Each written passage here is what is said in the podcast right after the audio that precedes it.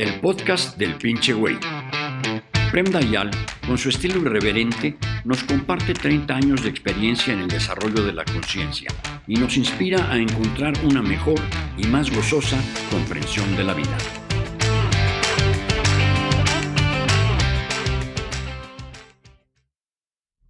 Mi querido Daniel, gracias nuevamente por el espacio eh, y me encanta seguir platicando contigo. Eres siempre bienvenido, Patic. Ya creo que ya no voy a ir, ya me, ya me gustó. Me Quédate.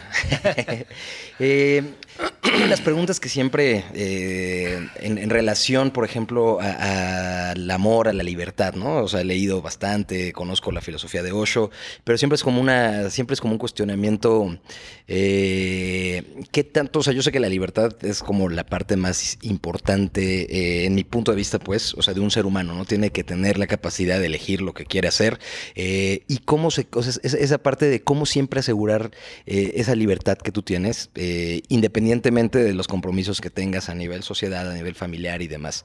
¿Cuál es la clave para, para mantenerse eh, siempre como un alma libre, por así decirlo? Mira, primera cosa, la libertad eh, es, un, es algo que tiene un valor absoluto, una dimensión absoluta, hasta cuando tú no eliges algo. Hay una historia que me gusta de vez en cuando citar de uh, un, uh, un, maestro que se llamaba Junaid, un maestro sufi. Y, uh, y, sabes, estos maestros sufis zen son tipos un poco raros. Y entonces un día vino uno y dije, dice, Junaid, explícame, ¿yo soy libre o mi destino ya está... está um, establecido. Y entonces él le gritó, levanta la pierna derecha. ¿Cómo? Levanta la pierna derecha. No, levanto la pierna derecha. Ahora levanta la izquierda. Y dice, no, si tengo la, la, la, derecha levantada no puedo. Dice, esta es la respuesta. Tu libertad tiene el límite en el momento en el cual tú eliges tienes la libertad de elegir algo. Si eliges de ir a la derecha, no puedes ir a la izquierda. Entonces, este en términos generales es la cosa. Tú eres libre. Pero, obviamente, si tú, el momento en el cual eliges de hacer algo, has puesto límite. Tú quieres, eh, eres emprendedor y necesitas estar ahí al pendiente de tu cosa, entonces no eres libre de irte de vago por el mundo. Te vas de vago por el mundo, eh, no eres libre de tener una seguridad económica, de, de, de construir algo. Esto es, cualquier persona madura sabe que de esto se trata. Después hay la libertad interior, que es la que más me interesa. O sea, la que, como decía hace un momento, cualquier persona madura sabe que si vives en Ciudad de México no puede vivir a New York, tal cual. ¿no? Eh, pero la, donde el asunto se vuelve más tramposo es en la libertad interior. O sea, tú eres efectivamente libre de elegir lo que quieres o tu mente te condiciona en elegir lo que no es adecuado para ti? Por ejemplo, tú mencionaste el amor, amor, libertad, relaciones. Este es siempre un asunto muy delicado. El problema del amor, libertad, matrimonio, etc., surge al origen. Primero, tú das por sentado que un día te vas a casar y va a ser hijos. ¿Quién lo dijo? Las mujeres saben que se van a volver mamá. ¿Quién lo dijo? Si fuera una vaca, seguramente la realización de una vaca es volverse mamá. La realización de un burro es volverse papá. Ojalá ser el burro alfa. ¿no? Ah, pero un ser humano no. Si tú tienes condicionamiento de este tipo, puede ser que te encuentras a hacer algo que no quisiera hacer, o sea, casarse. Y la pregunta va más allá. ¿Estamos seguros que el matrimonio es una estructura adecuada para la naturaleza del hombre y de la mujer? Lo damos por sentados, pero sería interesante cuestionarse, porque todos los matrimonios se van a la chingada entonces, a nadie le viene la duda, no es que estamos haciendo una pendejada desde hace dos, tres, cuatro mil años, que no es esto, quién sabe cómo nos ocurre, estábamos borrachos, nos metimos el, el eh, eh, sí, nos metimos algo equivocado. En, este es uno. Entonces, primera cosa es cuestionarse. Si algo de tu vida no te funciona, uno se tiene que cuestionar estoy haciendo lo que efectivamente para mí es adecuado. Es vero que es una pregunta que a veces te hace temblar las piernas y los pulsos, porque si tú te das una respuesta difícil, después tu vida se vuelve difícil. Segunda cosa es respecto al amor. Todos si el matrimonio existe, es también porque hay efectivamente en la naturaleza humana, en la biología humana también, la tendencia a juntarse en pareja. Somos animales que están en pareja, más o menos. o en comunidad. Y probablemente la comunidad es más adecuada. Somos, somos más similares a los lobos que a los pingüinos. Y eh, El asunto de la sexualidad para el ser humano es un asunto. Porque siendo, si fuéramos animales, no sería un asunto. Llega el momento de la fertilidad, busca el macho que, el mejor macho que te puedes permitir, tú como macho busca la mejor hembra que te puedes permitir, ¿no? Eh, si eres un macho medio jodido, obviamente una hembra bella eh, no te va ni a mirar, y tiene que... Esto es normal, esto, todos los animales hacen esto. Y coger no es un gran asunto. Si tú ves dos animales que cogen, ¿no te parece que se están, quién sabe cuál éxtasis están probando? Parecen más dos eh, condenados a hacer esta operación hidráulica porque la biología les impone de hacerla para continuar la vida. Esto es todo. Para un ser humano, obviamente no. Como el ser humano no se contenta de comer carne cruda como cualquier animal, como el, ser humano no se contenta de sobrevivir, quiere cantar también, ¿no? Es lo mismo, el ser humano no se contenta de tener simplemente sexo para reproducirse. Es curioso, quiere amar. Y cuando la energía sexual se despierta, las nuestras religiones nos dicen que esto está mal y que tú tienes que guardarte esta cosa que pertenece al demonio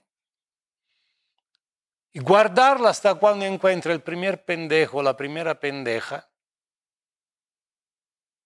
y tu calentura que ha llegado hasta el tope te hace confundir la calentura con amor y tú te casas y haces las pendejadas de tu vida. Y vas a crear dolor en tu vida, en la vida del pobre desgraciado, del pobre güey, en la vida de tus hijos. Esto, esto, esta es la historia. En mis talleres continuamente escucho estas historias. Si la sociedad fuera un poco más inteligente y más natural, cuando llega la sexualidad, dado que somos seres humanos y no perros, no es suficiente que agarra uno y tú quieres conocer uno y el otro y la otra y la otra, puta, eh, porque cada ser humano es, no es un cualquier pinche perro, es único. cada mujer es una poesía diferente, cada hombre un territorio diferente. Y cuando eres joven quieres, quieres con todos. Y tendríamos que pasar un periodo de extremada promiscuidad, desde nuestros 14, 13, 15 años hasta cuando te cansas. Y todo cansa. ¿Cuánto tiempo puede ir cogiendo? Porque si es verdad que todos los hombres son únicos y todas las mujeres son únicas, es también verdadero que después, cuando ya has probado 100, te das cuenta que son todos iguales. Ahí el matrimonio puede ser posible y puede ser exitoso. Claro, puede ser que te va a venir la curiosidad y te dice, me gustaría tener la libertad de, pero elegí la otra libertad, la libertad de estar con. Y una, entonces es más fácil entrar en esta condición de madurez que te permite de estar con una pareja o de estar, de cambiar la estructura social y estar en comunidad muy difícil. En los años 70 hubieron muchas comunidades, promiscuas, etcétera, todos decían, ah, esto, cogen con todo. Y la mayoría han fallado, y han fallado justo sobre este asunto. Porque no es suficiente cambiar la estructura para que las cosas funcionen. Se necesita cambiar adentro tu nivel de conciencia. Entonces, esto más o menos. Claro, sí, súper interesante y sobre todo, por ejemplo, en un tema, eh, e, es también, o sea, la sociedad, lo que te describen desde chico que debe ser, ¿no? Independientemente de cómo lo veas, ¿no? Eh, en mi caso, por ejemplo, cuando yo alguna vez estuve casado, ¿no? Y, fracasó, y, o sea, pero fue mucho aprendizaje. En ese sentido, mucho de mi pensamiento era, pues, o sea, digo, yo tengo unos papás increíbles que llevan, son novios desde los 15 años, ¿no? y parecen novios todavía, entonces yo decía, pues esto está padre, ¿no? Lo cual, y, lo sigo creyendo, ¿eh? O sea, es algo increíble.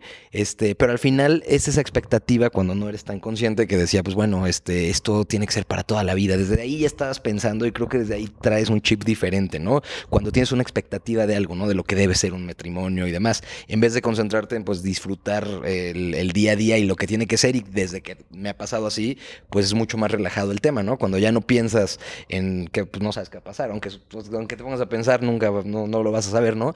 Al llegar a ese grado de madurez creo que cambia, o de, o de relajación también, o sea, creo que cambia la, la, forma de relacionarte con cualquier persona en general, ¿no? Cuando eres maduro, obviamente tienes... Si tú has sido libre, individual, un individuo no en pareja, promiscuo, cuando eres joven, cuando eres un poco más maduro, no tienes más interés en esto.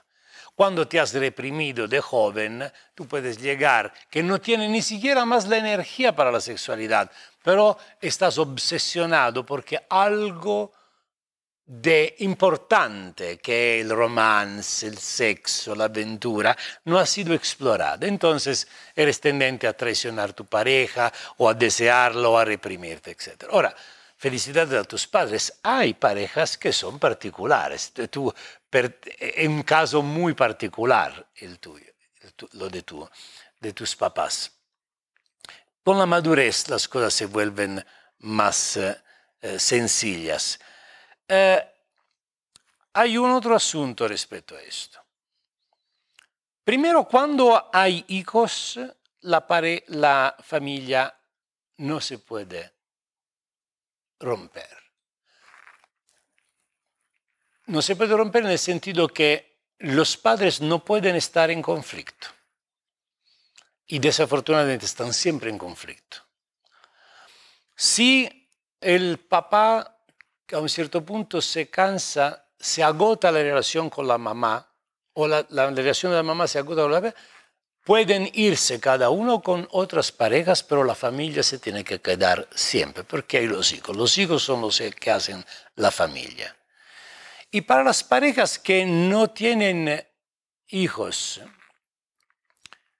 el problema del apego es lo que crea el problema, porque si cada uno fuera bello maduro, seguro de sí mismo, un ser íntegro, sabe que puede estar con esta pareja, puede también estar sin pareja o puede estar con otra pareja. Entonces, si el otro o la otra quiere irse, tendría que ser capaz de decir, chingón, gracias por el tiempo que has pasado conmigo. Sé que voy a pasar un periodo difícil porque, puta, cuando alguien se va, ¿cómo puedo no pasar? No, ¿Cómo puedo no vertir las lágrimas? Pero te amo, yo te amo de verdad, no puedo imponerte de quedarte aquí si tú no quieres quedarte aquí.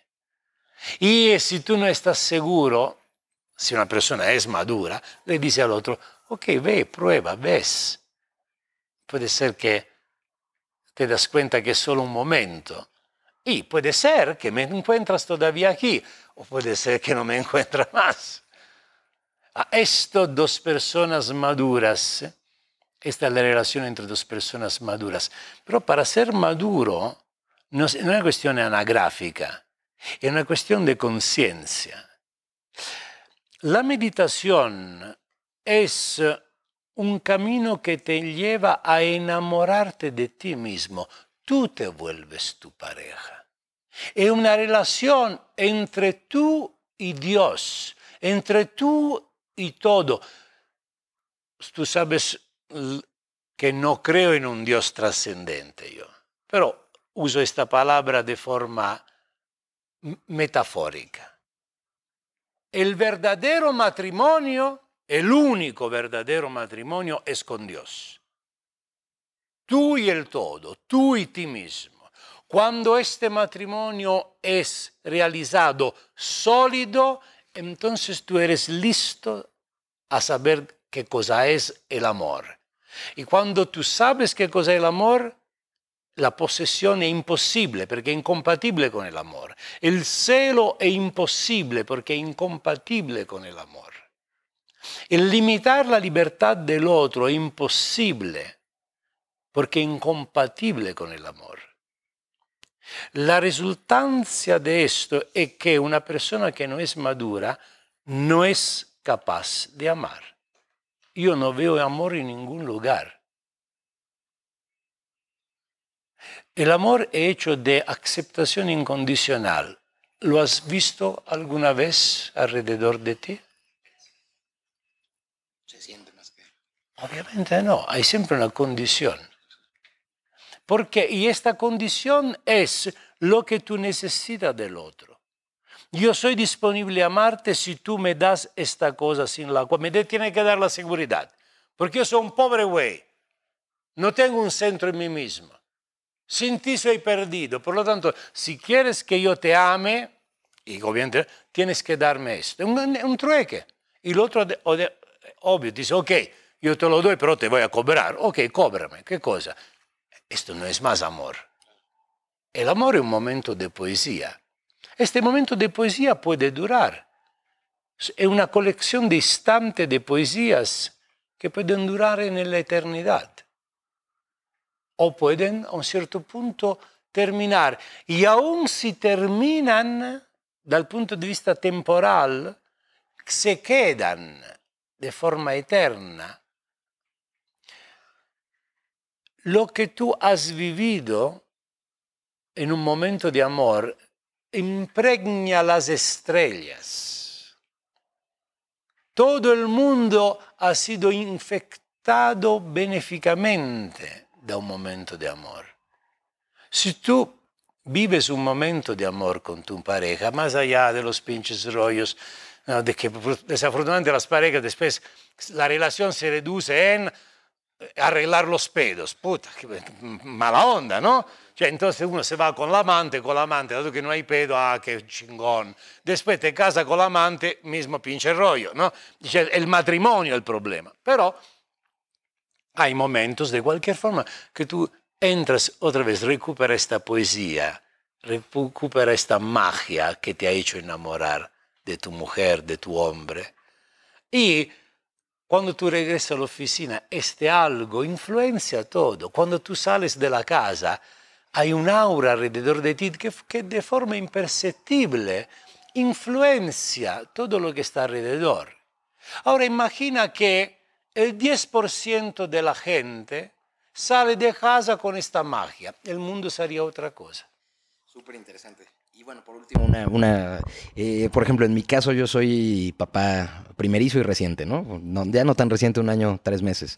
Este, y es algo, bueno, es un amor indescriptible, ¿no? Lo tienes que vivir para sentirlo porque es una cosa... No se puede entender. No se puede entender hasta que no lo ves. Y, yo lo veo y entiendo y, pues, o sea, trato de ser consciente, ¿no? Pero digo, ¿cómo, ¿cómo le tengo que hacer? O sea, yo sé que es complicado y es un tema día a día, pues de no transmitir todo eso, ¿no? No reprimir, o sea, dejar, apoyar la libertad de una persona eh, y más bien irlo empujando a que sea auténtico, ¿no? Y no empezarle, porque normalmente, aunque entiendas de estas cosas, aunque, aunque medites, creo, aunque creo que es un proceso complicado, porque luego, te sale todo lo que traes de, muchos, mucho tiempo atrás a querer eh, sobre un hijo, ¿no? Yo mi, lo que quiero, pues, es formar una persona, pues que ella más bien, que mi, mi hijo sea auténtico como es y yo simplemente ser alguien que lo apoye y no que lo limite, ¿no? Eh, es muy, teóricamente es muy sencillo. Limpia tu mente de tus ideas y usa tu inteligencia. Si tú tienes expectativas, ideas, no puedes usar tu inteligencia. La meditación es justo lo que limpia las ideas, lo que has aprendido, lo que te han enseñado. Aun si son buenos ejemplos, son ejemplos de los demás, no son los tuyos. ¿Cuál es tu contribución entonces en, el mundo? Si tú repites igual lo que hicieron tus padres, aun si le fue bien a ellos, tú no eres ellos, primera cosa, eres diferente. Entonces, limpia la mente de lo que tú conoces. Mira a tu hijo y déjate guiar de tu intuición, de tu inteligencia, y quítate por completo la expectativa de ser un padre perfecto y de crecer y realizar en tu hijo un ser perfecto. Él va a tener sus límites como tú vas a tener tus límites. Cada uno tiene los hijos que se merece y cada uno tiene los padres que se merece. Relax. En esta relajación, en esta aceptación de tus límites, vas a dar la mejor y más importante enseñanza a tu hijo. Él también se va a volver un ser maduro, relajado. Va, no van a ser tus palabras a enseñarle algo, es tu esencia que le va a enseñar algo. Tu esencia, lo que tú has realizado en tu vida como ser humano, va a encontrarse dentro de él, más allá de las palabras, y va a ser transmitido de forma más refinada a sus hijos. Esta es la forma en la cual los seres humanos evolucionan, no transmitiéndose tradiciones y folclore el folclore va bien en las fiestas patronales. Y es bonito, es simpático, te comes la, la pinche cosita. Se... La evolución humana se depende de una inteligencia fresca, creativa, que tú transmites y crece y se manifiesta. Pero para que esto sea posible, tienes que regresar a ser inocente. Y tú te vuelves inocente cuando has limpiado tu mente de tu pasado. Esto es todo el proceso de la meditación. Muchas gracias, tío Gracias a ti, eh, Patik, y gracias. Gracias por escuchar otro capítulo del podcast del pinche güey. Si te gustó, Toma un screenshot y compártelo en tu Instagram con la frase que más te llamó la atención, etiquetando a Prem Dayal para que pueda comentar. Y no olvides seguir el podcast con más meditación Zen Rock con Prem Dayal.